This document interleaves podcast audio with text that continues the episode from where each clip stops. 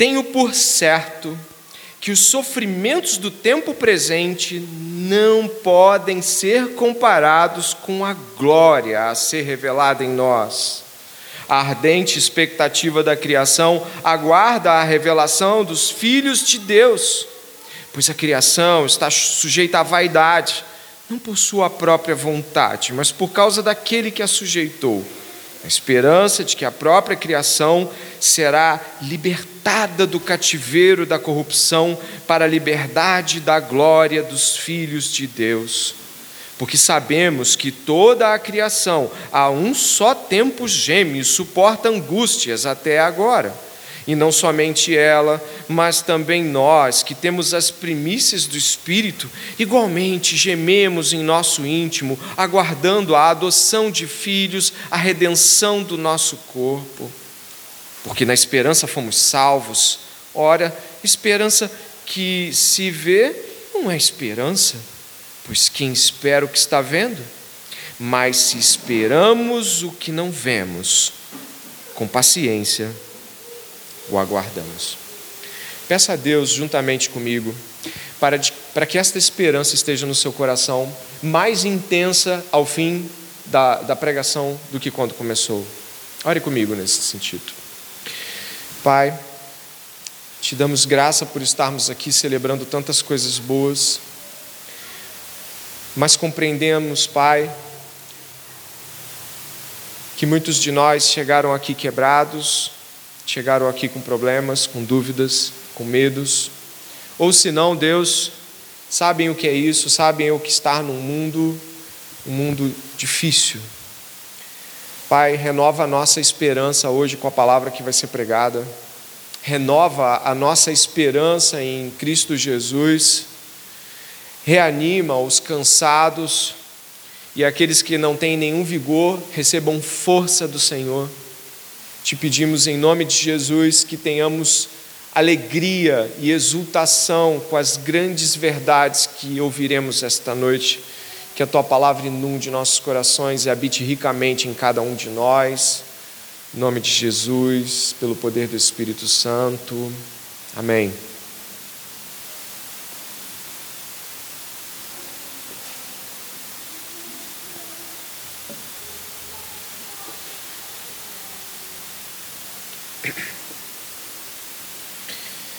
Romanos 8, 18 ao 25 é certamente um dos textos bíblicos mais bonitos das Escrituras. Ele é um dos mais é, intensamente, que mais intensamente provocam exultação e alegria no coração dos crentes. Mas nós não estamos num mundo onde só habitam cristãos. Muito pelo contrário, verdadeiros cristãos, servos de Deus, sempre foram a minoria. Sempre houve o remanescente fiel, guardado pelo Senhor, mas não estamos num mundo onde todos estão dizendo amém para as Escrituras. Por isso eu gostaria de começar a refletir com você em um escrito do pastor e teólogo R.C. Sproul acerca de um filósofo chamado John Stuart Mill.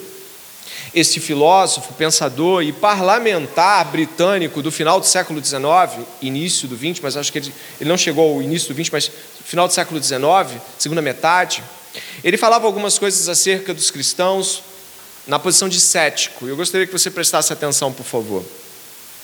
Está aqui projetado a, a, a, as falas de R.C. Sproul, um cristão, irmão na fé nosso, falando desse filósofo. Um filósofo, John Stuart Mill, considerado, considerando a visível presença da dor, sofrimento, violência e maldade no mundo, concluiu que o que encontramos diariamente desmente qualquer esperança de um Deus bom e amável. Com ceticismo, ele disse que se Deus é um Deus de amor e, no entanto, permite tanta dor e sofrimento, então ele é impotente para impedir isso e nada mais do que um ser divino fraco e incapaz de administrar a paz e a justiça. Se, por outro lado, ele tem poder de impedir o mal, mas escolhe não fazer isso, estando perto e permitindo, então ele é poderoso, mas não é bom ou amoroso. A queixa de Mill levantou contra o cristianismo histórico é o que é que, o, é que ou Deus é bom, mas não é poderoso, ou ele é poderoso, mas não é bom. Esta indagação é conhecida como o problema do sofrimento. Se Deus é bom porque o sofrimento continua, será que ele é fraco e não consegue resolvê-lo? Ou ele não é bom, embora seja poderoso? Esta é a questão aqui. Nós estamos lendo um texto que começa assim. Olha aí, verso 18. Porque para mim tenho por certo que os sofrimentos do tempo presente não podem ser comparados com a glória a ser revelada em nós. O que? Os sofrimentos. Este cético está dizendo de que este Deus bom deveria então acabar com os sofrimentos, afinal ele é um Deus bom. E quando eu leio Paulo aqui, eu também tenho que concordar e você de que o sofrimento neste mundo e nessa existência ele é um sofrimento real. Não há ilusão de sofrimento. O sofrimento não é uma ilusão da sua mente, ele é real. Ele é uma experiência de todos os seres humanos e uma experiência realíssima. Logo, não há dúvida de que existe sofrimento, não há dúvida de que ele é real. Então, estamos falando de algo que tanto o filósofo quanto o teólogo concordam que existe. Mas o desafio aqui é que ao ler Romanos 8,18, talvez não tenhamos olhado para trás na carta da Epístola de Paulo, para ver o grande arco bíblico que Paulo traçou e que o, o próprio R.C. Sproul confirma, o, o, o filósofo desconsiderou e que já traz muita luz a resposta que ele queria ter, mas que acho que ele não buscou direito. R.C. Sproul diz algo interessante, e eu vou colocar aqui para que você leia também. Eu acho que está no próximo slide. Muito obrigado. Sproul diz o seguinte: o que o filósofo falhou e falhou muito foi em não considerar o pecado. Preste atenção. O que está faltando na equação simplificada de mil quanto à economia, ou seja, como acontece a tristeza e a dor no mundo, é a realidade do pecado. Deus não só tolera a violência e o sofrimento, mas também, e ainda mais, ordena. Contudo, não podemos deixar o pecado fora da equação. Não é que Deus não seja bom, é que nós não somos bons. A entrada do pecado humano no mundo colocou toda a criação em ruína, uma ruína que não inclui apenas as pessoas, mas os animais e a própria terra. A terra lamenta por nossa causa. Quando a transgressão chegou ao paraíso, a maldição de Deus foi estendida para além de Adão e Eva e até mesmo para além da serpente. A própria terra foi amaldiçoada. Logo, é impossível falar sobre o Deus bíblico e sobre a existência do sofrimento no mundo se não falarmos da entrada do pecado no mundo. Porque falar da entrada do pecado no mundo é lembrar que quem fez entrar o pecado no mundo foi a escolha humana ali em Adão e em Eva e propriamente em Adão. Sabe? Ao falar de por que Deus permite o sofrimento, deveríamos antes falar assim: por que Deus permite que pessoas más continuem tendo uma chance de buscar a Deus e encontrá-lo? Porque pessoas que todas elas, como já vimos aqui em Romanos, deveriam ir para a morte eterna, porque Deus salva pessoas. Porque esta deveria, esse deveria ser o maior assombro do Senhor meu, mas ele não considera o pecado. E ao não considerar o pecado, ele não considera a causa inicial desse sofrimento e nem tampouco a benevolência de Deus com a permanência de criminosos como nós vivos nesse mundo. E mais, recebendo o amor de Deus. Logo, ao pensar sobre essas coisas, eu gostaria de, com você, adentrar por uma porta uma pequena janela que Romanos 8, 18 a 25 abre para nos mostrar o futuro para nos mostrar o que vai acontecer para além do sofrimento em tempo presente, porque essa é a expressão de Paulo, sofrimento no tempo presente. Ele não define as coisas pelo tempo presente, mas apresenta que o sofrimento é do tempo presente. E logo eu gostaria que você seguisse esta jornada pelos versículos bíblicos, porque muitas esperanças serão vislumbradas aqui, e nunca se esquecendo quem foi o autor do pecado, quem colocou o pecado no mundo e quem abriu as portas para tudo que acontece de mal em nosso mundo. Como você pode ver, Paulo diz em primeira pessoa, porque para mim tenho por certo que os sofrimentos do tempo presente. Paulo não está falando apenas de nós, ele também está falando dele. Paulo era um homem de sofrimentos. O apóstolo Paulo, ele era um homem que inclusive relatou em alguns pontos das escrituras os seus sofrimentos pela causa cristã. Os sofrimentos que Paulo relata são tão intensos que você pode encontrá-los, por exemplo, na segunda epístola de Coríntios, capítulo 11, versos 24 a 28, de forma reduzida, não é de forma completa. Porque nós vamos ao longo de Atos vendo quanto Paulo sofreu, nós vamos ao longo das cartas vendo as traições, os Alexandres latoeiros, os abandonos, os demas. Nós não temos um sofrimento isolado, são muitos, mas esse texto bíblico aqui separado nos traz um pouco da ideia do sofrimento do apóstolo Paulo. Ele diz assim na epístola: Cinco vezes recebi das mãos dos judeus as quarenta chicotadas menos uma. Três vezes fui espancado com varas. Uma vez fui apedrejado. Três vezes naufraguei. Uma noite e um dia estive à deriva no mar em viagens frequentes, em perigos de rios, perigo de ladrões, perigo de meu próprio povo, perigo de gentios, perigo na cidade, perigo no deserto, no mar, perigo no mar, perigo de falsos irmãos, em labutas e dificuldades, através de muitas noites sem dormir, com fome, sede, muitas vezes sem comida, com frio e exposição. Este pequeno relato do apóstolo Paulo cobre uma vasta quantidade de sofrimentos humanos. O sofrimento físico da tortura, físico e psicológico.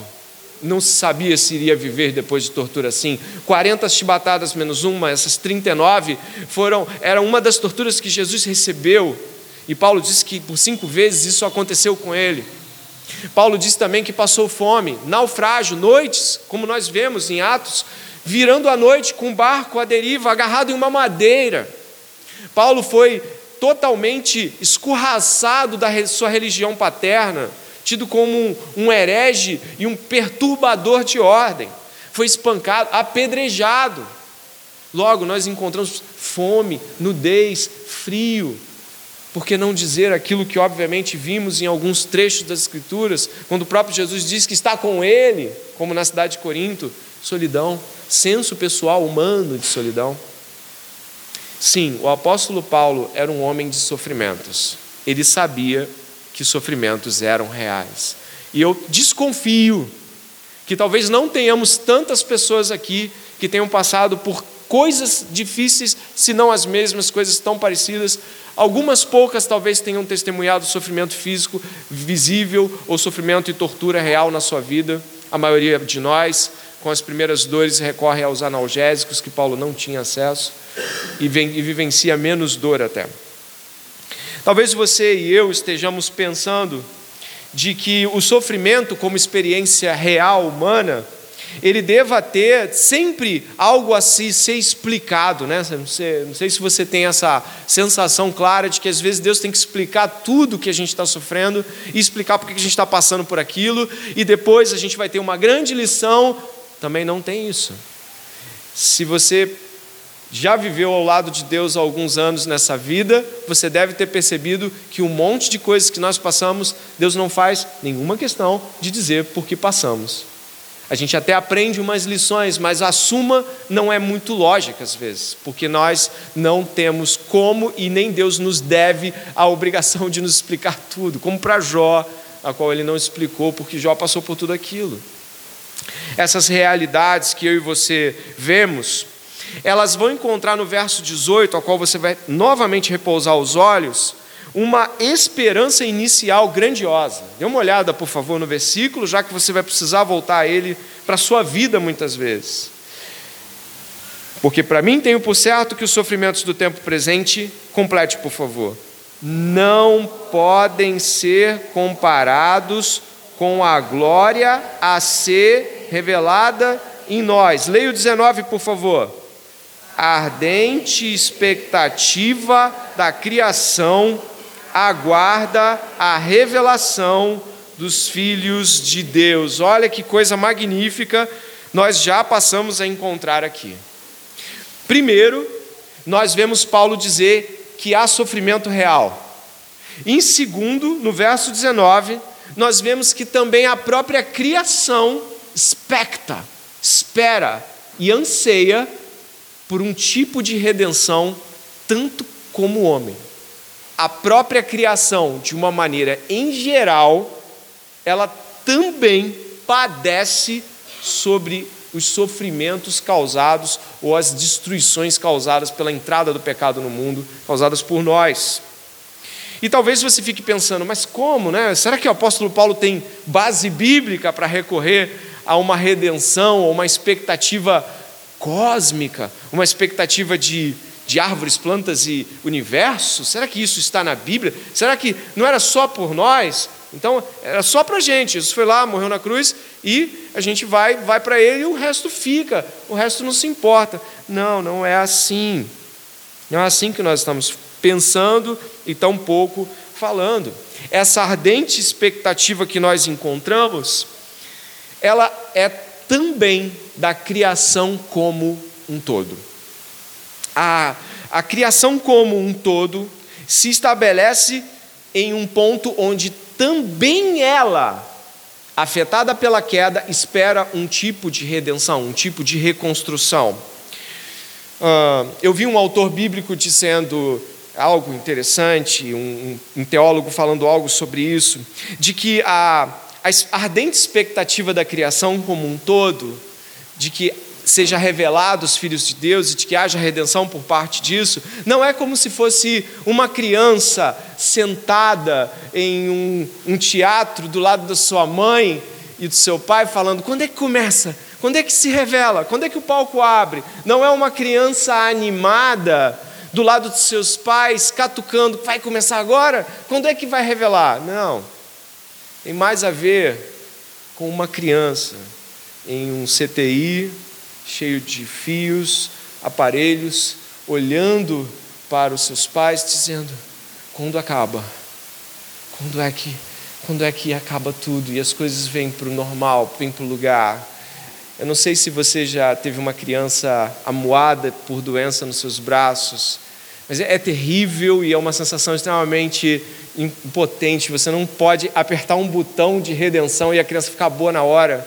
Alguns pais eu já ouvi dizer assim, né? Alguns pais. Se eu pudesse, eu trocava de lugar com ele. Se eu pudesse, eu trocava de lugar com ela. É horrível ver meu filho e minha filha nessa condição. Alguns já tiveram essa experiência.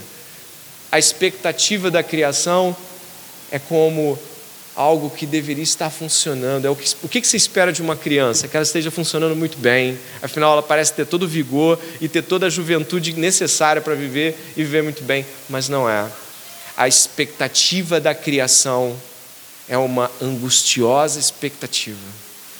Tomara que acabe e a gente veja como as coisas estão.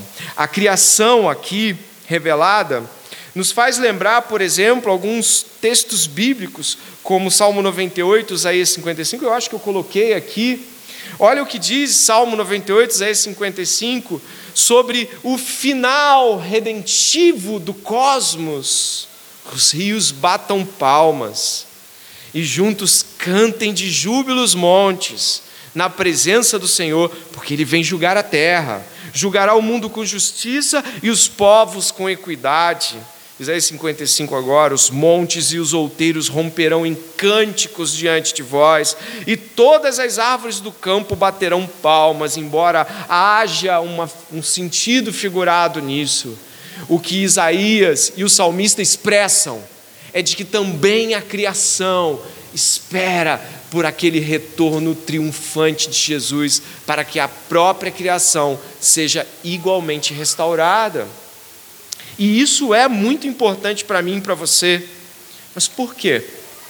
Se você olhar o verso de número 19, ele diz: a ardente expectativa da criação aguarda a revelação dos filhos de Deus. O 20 continua: pois a criação está sujeita à vaidade, não por sua própria vontade, mas por causa daquele que a sujeitou, na esperança de que a própria criação será libertada do cativeiro da corrupção para a liberdade da glória dos filhos de Deus. Richard Middleton, um teólogo muito importante nessa área, ele fala sobre isso, dizendo de que essa sujeição que a raça humana, porque é a raça humana que sujeitou a criação a um tipo vaidoso e fútil de existência e uso, ele vai dizer o seguinte: isso se parece muito como se os homens fossem Faraó e a criação fosse o povo de Israel no Egito. Eles estão lá sob sujeição, esperando a liberdade gloriosa dos filhos de Deus. Ele diz assim: é importante entender, né, a, a, entender a lógica pelo qual Paulo inclui a criação não humana no plano salvífico de Deus. Na figura paulina, a humanidade assume o lugar de Faraó, nós sujeitamos a criação à vaidade, à futilidade ou à frustração. A primeira fase da libertação do mundo é que o homem seja liberto, que depois também a criação esteja livre. É isso que você lê, olha só. A ardente expectativa da criação aguarda a revelação, a libertação completa dos filhos de Deus, para que então a própria criação também seja liberta do seu cativeiro de sujeição e vaidade humanos. Isso é terrível. O ser humano passou a usar a criação para sua própria vivência fútil. Ela foi sujeitada a algo bem menor do que o seu projeto inicial. Imagine, e novamente a alusão do povo de Deus no Egito, o povo de Deus, ele, ele estava naquele momento no Egito, aqueles 400, 430 anos no Egito, e ele foi feito por quê para Deus? Para ser luz das nações, para ser o povo que preencheria a terra de glória, de alegria da parte de Deus. O povo de Israel estava lá sendo escravo, ele estava vivendo pelos prazeres do povo egípcio, sendo sujeitado a uma vivência bem menor do que aquilo que lhe foi projetado. Logo, a sujeição do cosmos, das árvores, das plantas, dos bichos, dos rios, do universo, a nossa futilidade vai acabar quando também nós formos completamente libertos do pecado e então a natureza em Deus, sujeita a apenas Deus, será libertada da sua corrupção. Por que, que isso é tão importante? E por que, que você que está ouvindo isso essa noite está pensando assim, mas é tão importante assim que a natureza seja liberta? Olha, quando nós estamos lendo Gênesis capítulo 1, nós lemos algo muito especial logo de começo. Diz que Deus criou a luz e viu que a luz era boa. Depois ele foi criando passo a passo, e antes de criar o homem, tendo terminado os animais selváticos, antes de criar o homem, ele disse que era bom. E também diz que o homem era muito bom, o homem é a coroa da criação. Mas todas as coisas que Deus criou são boas. Logo, Deus está restaurando cada uma delas e restaurará todas as coisas naquele grande dia. Nós temos essa esperança. E eu e você, quando olhamos a, a criação é, submetida à vaidade, nós podemos ver isso na vasta destruição que se encontra no nosso planeta. Nós estamos vendo as coisas cada vez mais deteriorarem, as pessoas têm medos climáticos, os rios estão secando, espécies estão sumindo. Nós vamos vendo a falta de comida, a má administração da terra. Isso tudo é reflexo da entrada do pecado no mundo e da escravidão que o ser humano mau, ímpio, cheio de pecado submete à criação. E nós devemos refletir sobre isso, em como Deus também, em Cristo Jesus, está interessado de que isso seja colocado no lugar. Marque sua Bíblia em Romanos e vai até, por favor, a Epístola aos Colossenses.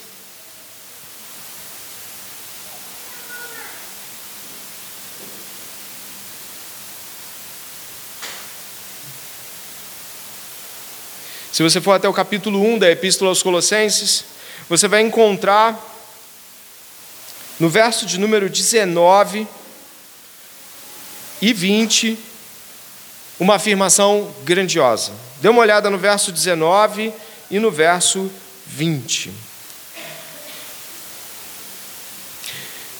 Colossenses 1,19 diz assim: Porque Deus achou por bem que nele, está falando de Jesus, residisse toda a plenitude, e que, havendo feito a paz pelo sangue da sua cruz, por meio dele, reconciliasse consigo mesmo todas as coisas, quer sobre a terra, quer nos céus. Quantas coisas? Todas as coisas. O plano de restauração de Deus é completo, envolve todo o cosmos, envolve tudo que Deus criou, tudo que Deus criou voltará, ou mais ainda, se revelará grandioso de uma maneira que eu e você jamais vimos. Sujeita à vaidade, é, é o que você encontrou e pode voltar até Romanos, sujeita à vaidade. A vaidade aqui é algo que tem um, sinônimo muito forte, que é futilidade. É um, algo sem propósito, algo que é feito e no fim das contas não faz nenhuma diferença, não faz sentido. É, nós estamos hoje em um mundo em que as pessoas trabalham, preste atenção, esse sempre foi o mundo depois da queda, mas eu vou falar do nosso que a gente vive hoje, diretamente. Elas trabalham, trabalham, trabalham, ganham dinheiro, compram casas, carros, fazem um excelente plano de saúde para tentar fazer o máximo para adiar a morte, e no final o que encontram é a morte. São pessoas que, como eu e você, quando estávamos nas trevas, pensávamos de que todas as coisas que valiam a pena eram aquelas que a gente tinha aqui, diante de nós, eram os problemas da segunda-feira. E eu e você estamos ouvindo que algo muito maior será revelado a nós, ao ponto da própria natureza expectar por isso, esperar por isso, ao ponto de nós olharmos Paulo dizendo assim, e você viu os sofrimentos de Paulo, né? Assim, tenho certeza de que esses sofrimentos não podem ser comparados. O que eu sofro não o que é não poder ser comparado? Você entende isso? Por favor, o que é não poder ser comparado? é algo que, quando você põe do lado de outro, não faz nem sentido comparar. Não poder comparar é nem tente comparar. Não tente pensar assim: olha, câncer, olha, uma mutilação, a perda de um filho, a perda de um ente querido, a fome, a ausência de, de trabalho por longo período, sofrimentos psicológicos angustiantes. Preste atenção, não compara. Você vai tentar comparar e você não vai encontrar no que vamos ver, viver e o que vai ser revelado a nós. Isso é grandioso. Isso é grandioso. Porque a isto eu também posso aplicar o nosso próprio prazer. O prazer que temos nas coisas, assim como os sofrimentos, não se comparam. Estamos diante de uma grandiosa e esperançosa revelação.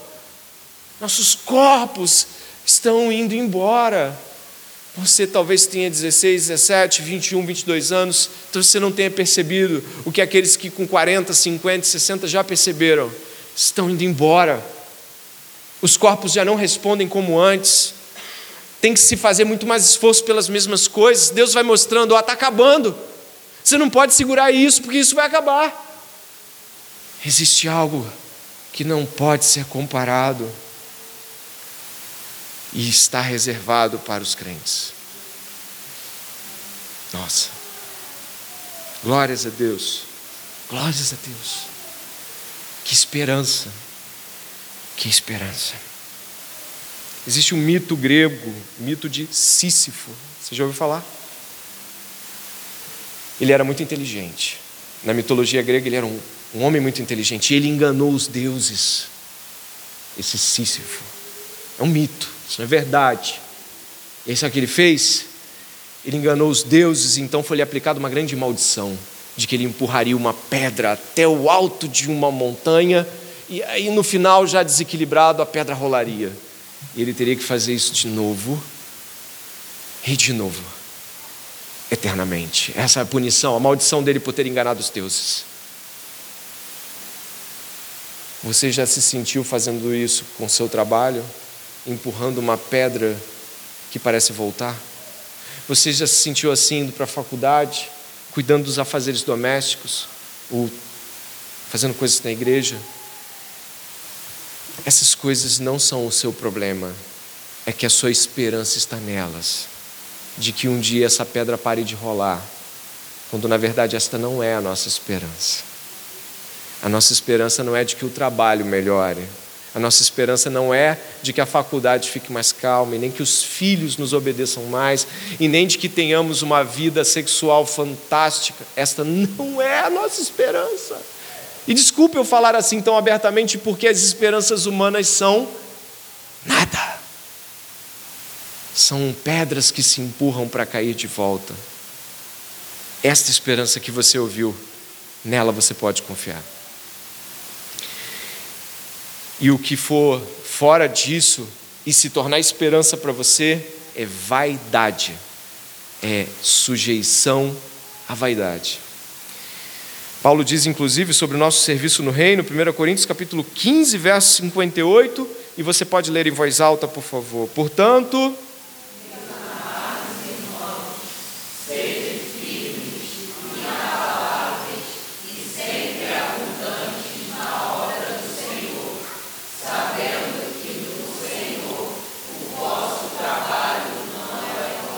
A mesma palavra utilizada aqui para aquela vaidade não é fútil, não é sem sentido, não é sem propósito, porque tudo que fazemos no Senhor traz ecos para a eternidade.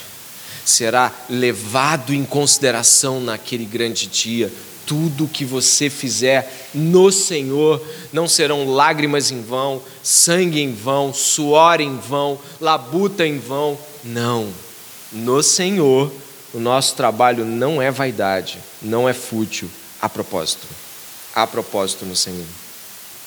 E o verso que nós estamos se liga ao verso 21, onde diz assim: na esperança de que a própria criação será libertada do cativeiro da corrupção para a liberdade da glória dos filhos de Deus, a liberdade da glória dos filhos de Deus. Preste atenção. Você já pensou um cristão dizendo assim: ai, tão cansado, tanto trabalho, vida difícil, angustiante, quanto sofrimento. Deus me destrua. Isso faz sentido? Não, não, isso não faz nenhum sentido.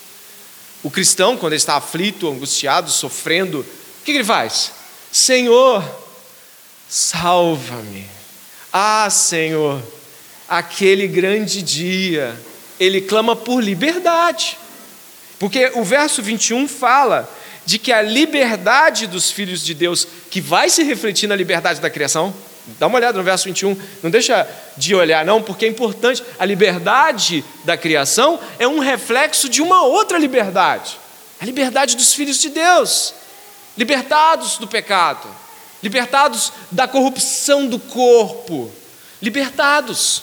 Os filhos de Deus pensam não em Deus me destrua para que eu não possa falar, fazer mais isso. Não, é Deus me liberta do meu pecado. Deus, eu quero ser liberto. Ah, Deus, aquele grande dia glorioso da liberdade. Logo, nós ainda falando de criação e depois partindo um pouco mais para nós, filhos de Deus, a criação também não está para destruição. Mas como assim? Você já leu 2 Pedro 3, 10 ao 13? Eu acho que eu coloquei aqui. Leia, por favor. Eu digo, acompanhe com seus olhos. Eu vou ler em voz alta. Pedro fala assim na sua segunda epístola: Porém, o dia do Senhor virá como um ladrão. Naquele dia os céus passarão com grande estrondo e os elementos se desfarão pelo fogo. Também a terra e as obras que nela existem desaparecerão. Uma vez que tudo será assim desfeito, vocês, de, vocês devem ser pessoas que vivem de maneira santa e piedosa, esperando e apressando a vinda do dia de Deus Por causa desse dia, os céus incendiados serão desfeitos e os elementos se derreterão no, pelo calor.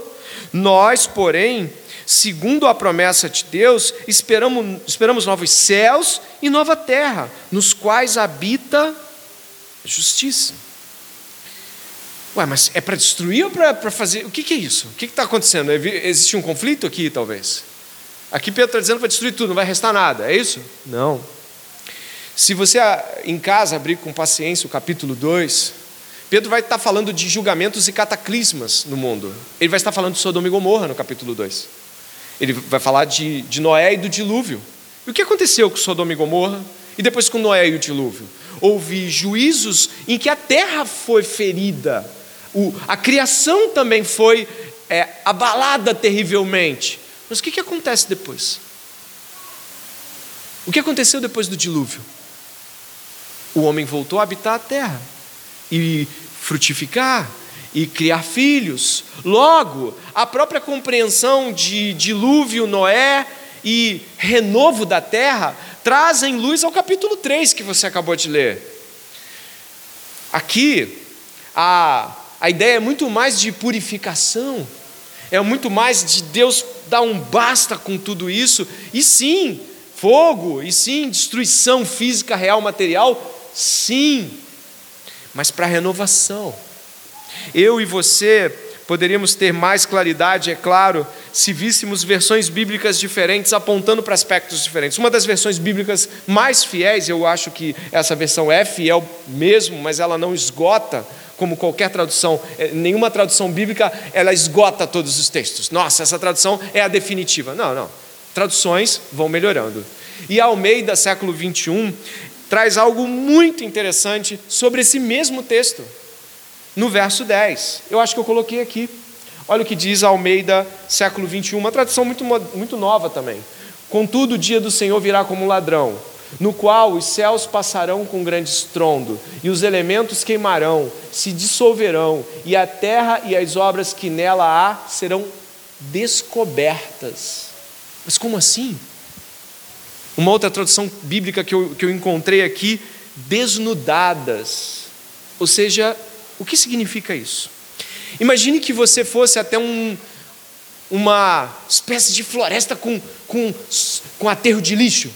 Tem cenas assim, você já viu, na sua mente busca algumas. Aterro de lixo, mato, aterro de lixo, sabe?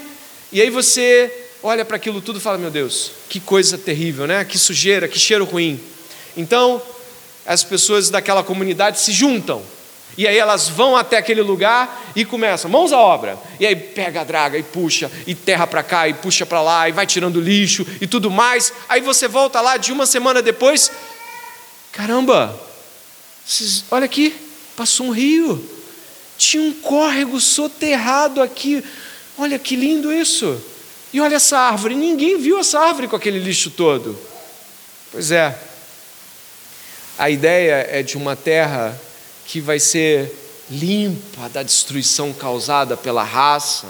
E aí você pode imaginar que Deus vai usar o que tiver que usar, o fogo, os elementos e tudo mais, mas o que nós encontramos é uma restauração. É isso que você encontra em Isaías 66, novos céus e nova terra. É isso que você encontra em Apocalipse. Eis que faço novos céus e nova terra, onde vamos habitar.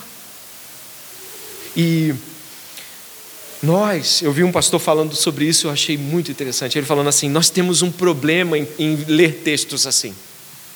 Porque nós somos como se fôssemos uma criança que nasceu em um campo de refugiados sírios, assim, daqueles terrivelmente ressecados, algumas cabanas, roupas cinzas ou desbotadas, algumas latas de comida ou coisas que de vez em quando aparecem, centenas de órfãos e de repente alguém chega e fala assim: Olha, quando você ficar mais velho, você vai sair desse lugar e você vai para um lugar onde tem muita comida, onde é, você vai ver muito verde, famílias unidas, pessoas vivendo bem, você não vai ver essa morte toda ao seu redor.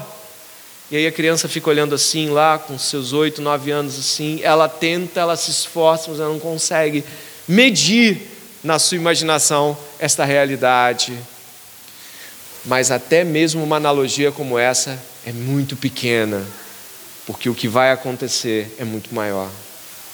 Nós não estamos e nem vamos estar nesse lado da eternidade preparados para imaginar tudo que espera os filhos de Deus. Portanto, farta alegria, ausência de medo, ausência de pecado, ausência de morte, plenitude de relação humana. Já imaginou se relacionar com as pessoas sem pecado? Eu não consigo.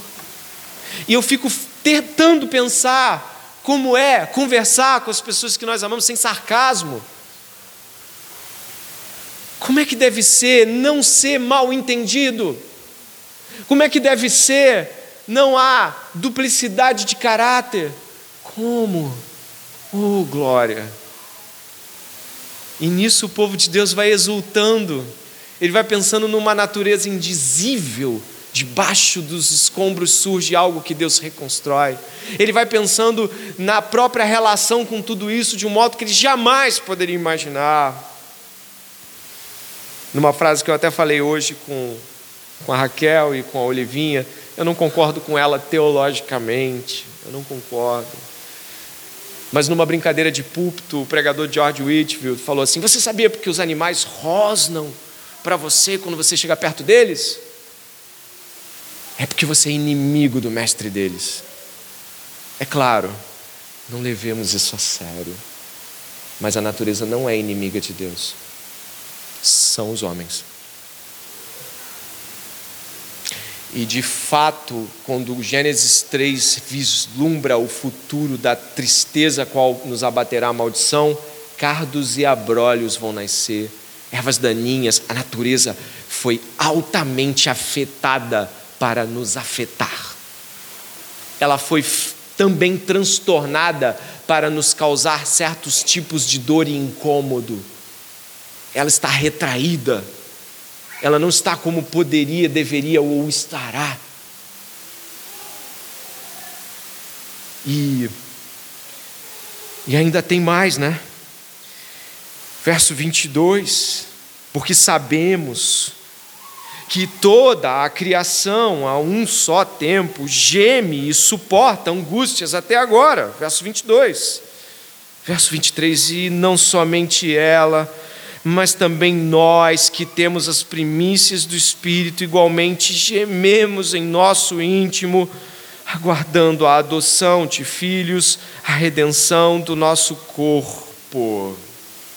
Falou da criação, e a criação é física, não foi? E agora está falando do nosso corpo, material. Anthony Heckman fala assim sobre Deus decidir redimir o nosso corpo. Ele diz assim, eu acho que eu coloquei aqui também. Se o corpo ressurreto fosse imaterial ou não físico, o diabo teria alcançado uma grande vitória, pois Deus então teria sido levado a transformar seres humanos que ele criou com corpos físicos em criaturas de uma espécie diferente, sem corpo físico, como os anjos. Então, realmente pareceria que a matéria tivesse se tornado intrinsecamente má, de, de modo que tivesse de ser eliminada. Então, em certo sentido, teria sido provado que os filósofos gregos tinham razão.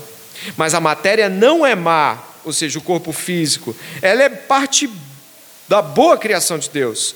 Por causa disso, o alvo da redenção de Deus é ressurreição do corpo físico e a criação de uma nova terra, na qual seu povo redimido possa viver e servir para sempre a Deus com corpos glorificados.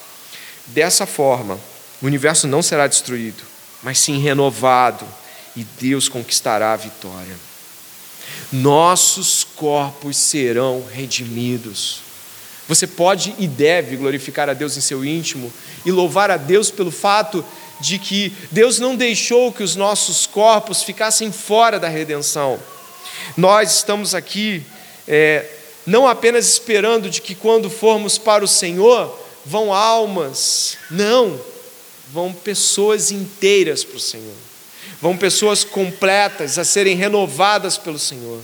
Jesus, quando ressuscita, mostra para eles que era inteiro ao falar: vocês têm algo para comer aí? Estavam apavorados. Seria só uma ilusão, um fantasma, algo incorpóreo? Jesus, não, toca aqui.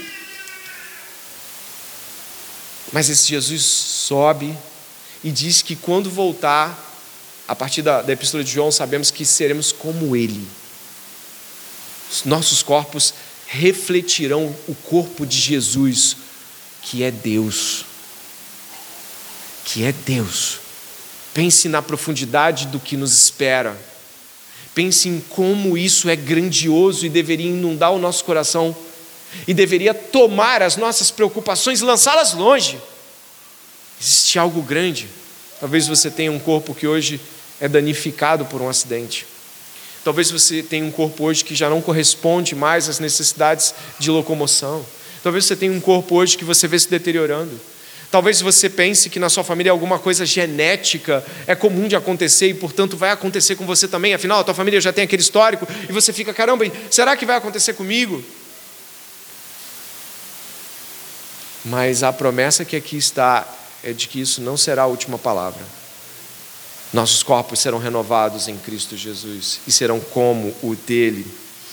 Aqui você também leu que existe uma expectativa de adoção definitiva, não porque não, não, não somos filhos de Deus em Cristo, mas porque existe uma expectativa pública, grandiosa e definitiva de adoção.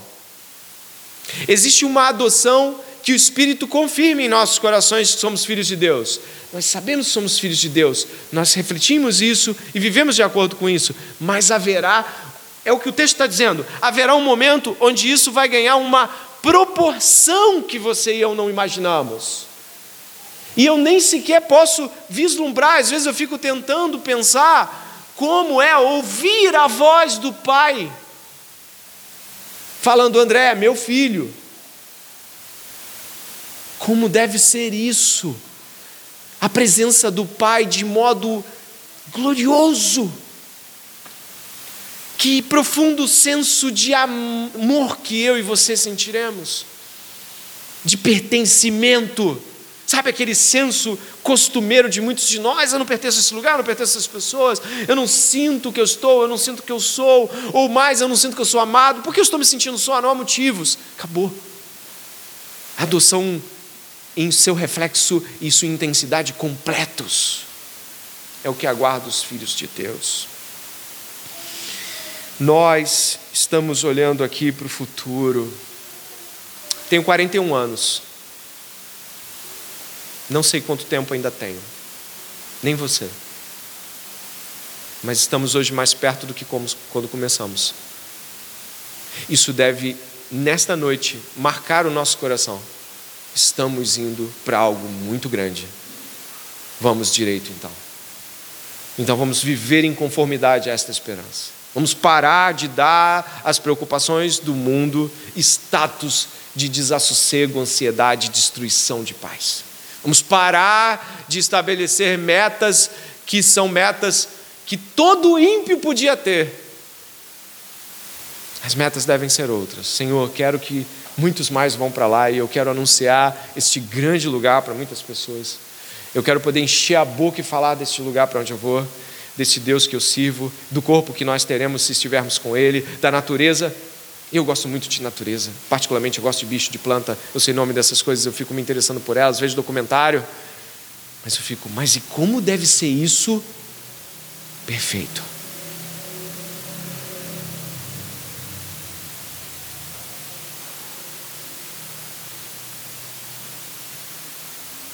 Como deve ser, como diz Isaías, os leõezinhos pastando com os animais de campo. Como deve ser isso? Indo para o final, nós vamos encontrando aqui, no verso de número 24, estamos terminando. Porque na esperança fomos o quê? Você pode repetir? Porque na esperança Ora, a esperança que se vê não é esperança, pois quem espera o que está vendo?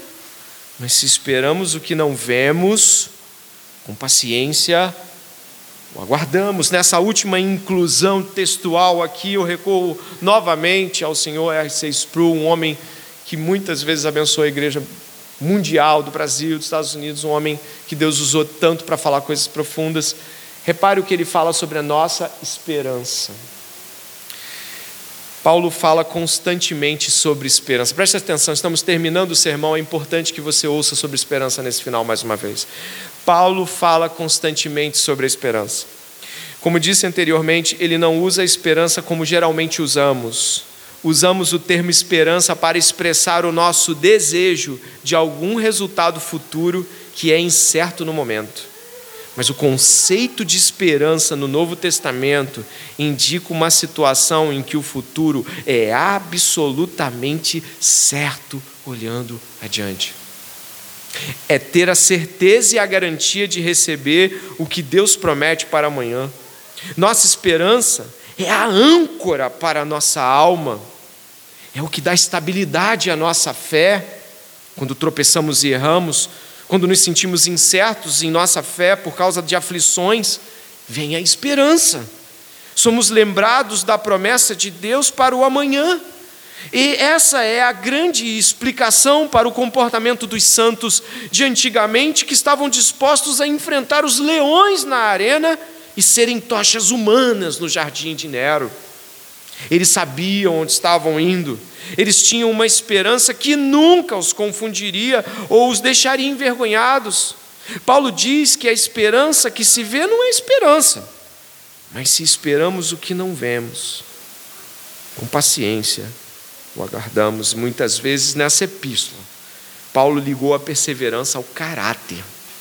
É assim que se encontra no capítulo 5. E a esperança que nos mantém. Essa esperança forja os seus sensos de paz, tranquilidade, busca do que vai fazer amanhã, certeza de passar pela aflição, certeza de passar pelo desalento, abandono, traição, certeza quando fustigam a tua alma, certeza da perseguição cristã, a qual intercedemos todos esses domingos. Eu lhe pergunto, por favor, e não deixe de no íntimo do seu coração responder a Deus isso. Sua esperança é esta que nós pregamos esta noite, ou a sua esperança é de que as coisas melhorem? Porque a esperança de que as coisas melhorem nesse chão não é a nossa esperança cristã. A esperança de morrer sem doença numa cadeirinha de balanço, abrindo, fechando e partindo, não é a nossa esperança. A esperança de ter uma família com dois, três filhos e se casar não é a nossa esperança. A nossa esperança é Cristo e este ressurreto, e a vida eterna que este Cristo prometeu. Logo, todas as outras esperanças são falsas, no máximo chamadas de expectativas no máximo chamadas de projeções, mas não chame de esperança aquilo que Deus não chama. Não chame de esperança aquilo que é incerto. Diga que esperança é Cristo Jesus nos esperando para dizer: entrem, entrem, entrem, bem, bem-vindos à casa de meu Pai. E há muitas moradas e a fartura de viveres, e vocês são bem-vindos eternamente. E os santos se achegam, pondo a mão na cabeça, catucando uns aos outros. É Jesus, é o Jesus lá da igreja, é o Jesus que a gente falava. Lembra? É verdade, era tudo verdade mesmo. E estão entrando, e as suas roupas diferentes, nações, rostos, cores, cabelos, sorrisos, dizendo: É Ele, é Ele, é Ele. E a igreja em júbilo, cantando os cânticos de vitória. É isso que fazemos todo domingo quando esperamos. Essa é a nossa esperança. Glória a Deus. E essa é a única esperança.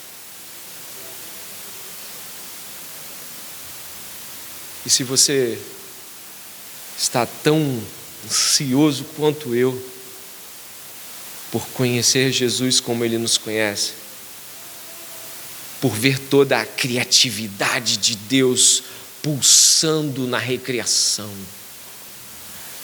Animais, plantas, vivos e interagindo de um modo como nenhum filme de ficção faria. O cosmos pulsando e vibrando, como se pudesse dizer, como as árvores disseram: os filhos de Deus fomos, foram libertados, estamos livres também todos glorifiquemos a Deus.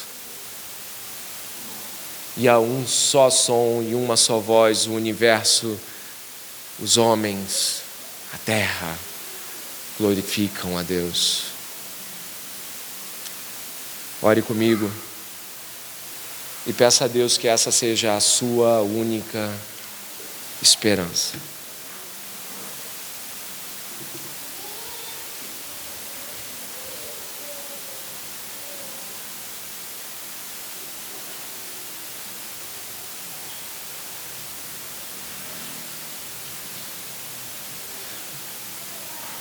Bendito seja o Deus e Pai de nosso Senhor Jesus Cristo, que nos abençoou com todas as bênçãos espirituais nas regiões celestiais em Cristo. Senhor, o Senhor nos elegeu em Ti antes da fundação do mundo, para que fôssemos santos e irrepreensíveis diante de Ti em amor nos predestinou para ti. E esta noite ouvimos o nosso destino. Nosso destino é Aba, Pai. Esta noite a igreja, em júbilo, desafiou os falsos, as falsas esperanças e as lançou por terra em nome de Jesus. Esta noite, ó Deus, nos regozijamos em tudo que Deus está fazendo em Cristo Jesus e clamamos ao Senhor para que o nosso coração se encha dessa esperança, não vaga, não talvez, mas certa. Oh, Pai, desce com teu espírito nesta igreja, arrancando as angústias por um mundo que não vai melhorar senão depois daquele último dia, onde o Senhor restaurará todas as coisas. Daqueles pais que sentem-se sós nesta terra, mostra que Deus é Pai e que ele, que ela não está só, mas está em uma jornada para Deus àqueles, ó Deus, que aqui estão com sofrimento físico. Claro, pedimos que o Senhor cure. Claro, pedimos que em tempo presente já haja uma manifestação das primícias disso. Mas, Pai, que a esperança daquele que, que tem tormento físico nesta noite sejam os corpos dados por Jesus na glória. Ah, Senhor, Estamos aqui orando, mais um dia veremos face a face. Hoje vemos em parte, mas então veremos como somos vistos. E isso tudo é maravilhoso demais para nós. Por isso que o nosso coração esteja cheio da esperança da glória e de que um dia seremos como o Senhor Jesus. Ajuda-nos, Pai, a que as falsas esperanças sejam arrancadas esta noite de nossos corações. Uma decisão de fé, uma decisão, Senhor, em que cada crente aqui abandona a, as, essas meias expectativas em Deus e abraça a esperança em Deus. Pai, se há alguém aqui que não tem o Senhor Jesus, Pai, mostra como a vida é fútil e vaidosa sem o Senhor é uma pedra que se empurra e que se empurra e que não há propósito É uma montanha que se sobe e se desce, e a vida não tem sentido sem essa esperança, Pai. Se há não cristãos aqui, se há inimigos de Deus, que esta noite possam, ao ver tudo isso que é prometido aos santos, temer, temer a Deus, temer não estar com Deus. Ó oh, Pai, te glorificamos pela obra completa, redentiva de tudo que Jesus fez na cruz. E pedimos que essa esperança se estabeleça em nossos corações. Em nome de Jesus, teu filho. Amém.